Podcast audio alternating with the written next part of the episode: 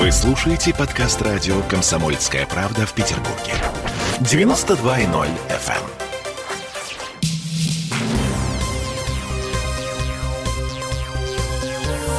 Темы дня.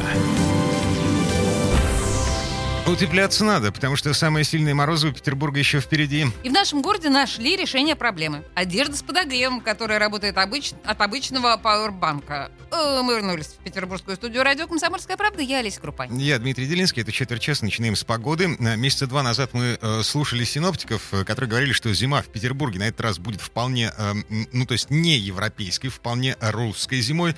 Слушали со скепсисом. Вот. Э, Мы даже, по-моему, поспорили по поводу того, э, встанет мой ребенок на лыжи в э, новогодние каникулы или нет. Да, я очень остроумно шутила по поводу «стою на асфальте, я в лыжи обутый». Мгм. А, в общем, Новый год мы встречали по традиции уже в осенней одежде, в осенней обуви, с зеленой травой на газонах, а нет. Э, На термометрах прямо сейчас минус 12, э, будущей ночью до минус 17, снег лежит, кое-где даже сугробы.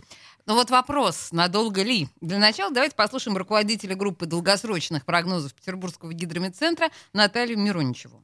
Сейчас у нас вот ближайшие краткосрочные прогнозы, сейчас у нас похолодание продолжится, самые сильные морозы у нас еще впереди, рождественские плавно перейдут в крещенские. А вот в третьей декаде по нашему прогнозу, должно быть вновь потепление, и температура вновь окажется выше климатических нам, как бы, значений. Объема осадков трудно сказать. Пока что у нас осадков дефицит. Всего 15% от нормы. Пока что. Таких активных э, мощных циклонов, которые бы проходили э, непосредственно через наши районы, а именно с ними у нас самое обильное количество осадков, их пока не видно на горизонте. Я думаю, что в пределах нормы или даже чуть ниже. Кстати, по словам Натальи Мироничевой, э, более-менее достоверная глубина прогнозов максимум месяца, все, что за пределами этого срока, э, это гадание на кофейной гуще вне методологической основы. Это буквально цитата. Но чтобы вы знали. Слово сложное, Э, да? Да, так что что будет в конце зимы, мы узнаем только через пару недель. Мгм. А прямо сейчас контрольный звонок в голову еще одному метеорологу, профессору Государственного гидрометеорологического университета Валерию Малинину по поводу того, почему сейчас, после нескольких аномально теплых зим подряд, все говорят про аномальные холода. Хорошему привыкаешь быстро, да? Но это неплохое, это настоящая русская зима наступила. Вот она такая у нас обычная бывает, стандартная. Никаких аномалий нету. Есть снег, есть мороз, вот. А Он недолго продержится. На выходные уже потеплеет от минус двух до минус пяти. А в феврале будет настоящая русская зима. Значит, оттепели практически не будет. Вот то, что могу сказать. Но оттепели, я имею в виду переход на положительные температуры. То есть будет э, в любом случае отрицательные температуры нормальные. В среднем будет минус 5, минус 10. Ну, а, конечно, будет волны холодные могут быть. Ну и теплые волны, в общем-то, тоже могут быть, по словам профессора Малины, который, э, м, Кайс Грешин, снова назвал его метеорологом. Эм, Да, он климатолог. Климатолог, хорошо. В любом случае, господин Малинин всегда очень осторожен и неоднозначен в своих прогнозах. А я хочу тебе сказать, что за мое полувековое наблюдение за погодой в Петербурге и Ленинграде, крещенские морозы обязательны. Всегда к крещению плюс-минус два дня всегда чудовищный минус. А, э, В прошлом году был чудовищный... Был. Был? Ну, какой-то был там недолгий, но был. Около 19 числа, правда? Сейчас проверим. Ладно, доживем, увидим. Еще раз напомню, каким будет э, преддверие весны и когда город э, попрощается с зимой. Синоптики с уверенностью смогут сказать только в конце января, э, в начале февраля. А тем временем в нашем городе изобрели одежду, в которой можно спать в сугробе. Причем не на берегу Финского залива, а, ну, например, на полюсе Холда в каком-нибудь Аймиконе. Эм, Это легкая куртка, которая вполне ничего себе способна держать 60, даже 70-градусные морозы. А было бы чуть-чуть электричества. И это нанотехнологии. Господи, как бы не, не противно звучало это слово. Да-да-да-да-да. Сшита куртка из обычных материалов, но покрыта специальной краской, которая может нагреваться, если подать на нее электричество.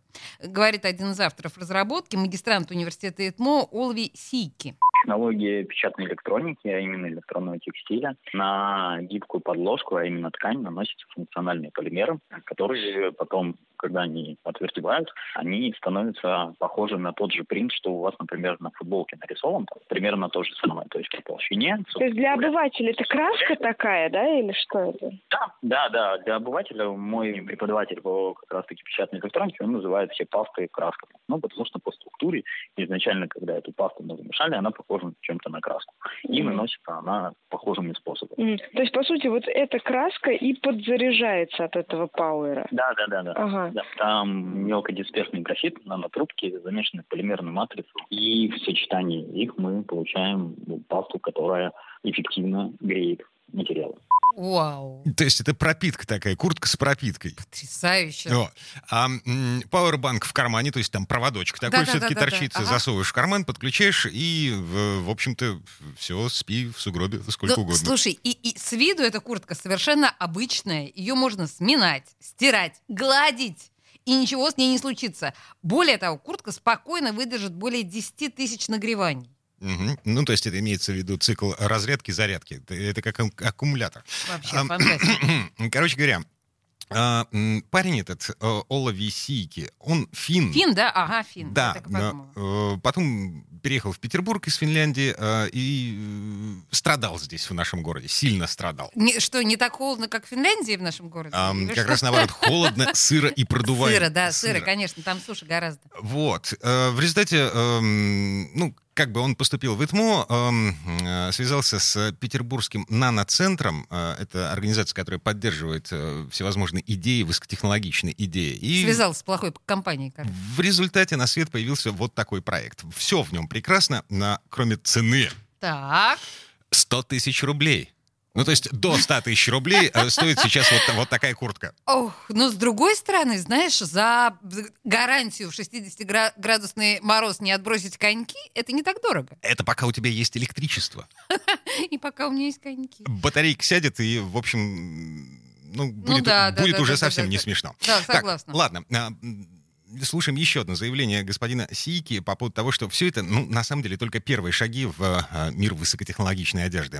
Ну, пока что это был первый, первая проба пера. А, Конечно же, мы сейчас работаем над тем, то, чтобы э, сделать серийное производство и интегрировать не только в куртки, но и в другую одежду, заканчивая какими-то девайсами, пледами, спальниками, ковриками. Мы делали для велосипедов и самокатов чехлы для сидений и ручек. С подогревом тоже, да? Делали муфты, ну, то есть у нас есть разработка на данную секунду. Это муфты для детских колясок. Вот даже для детских колясок муфты. Ну, это же круто. Не, А вот, э, э, самокат, представляешь, на самокате в мороз с подогретой жопой. Ну, это же прелесть, как хорошо.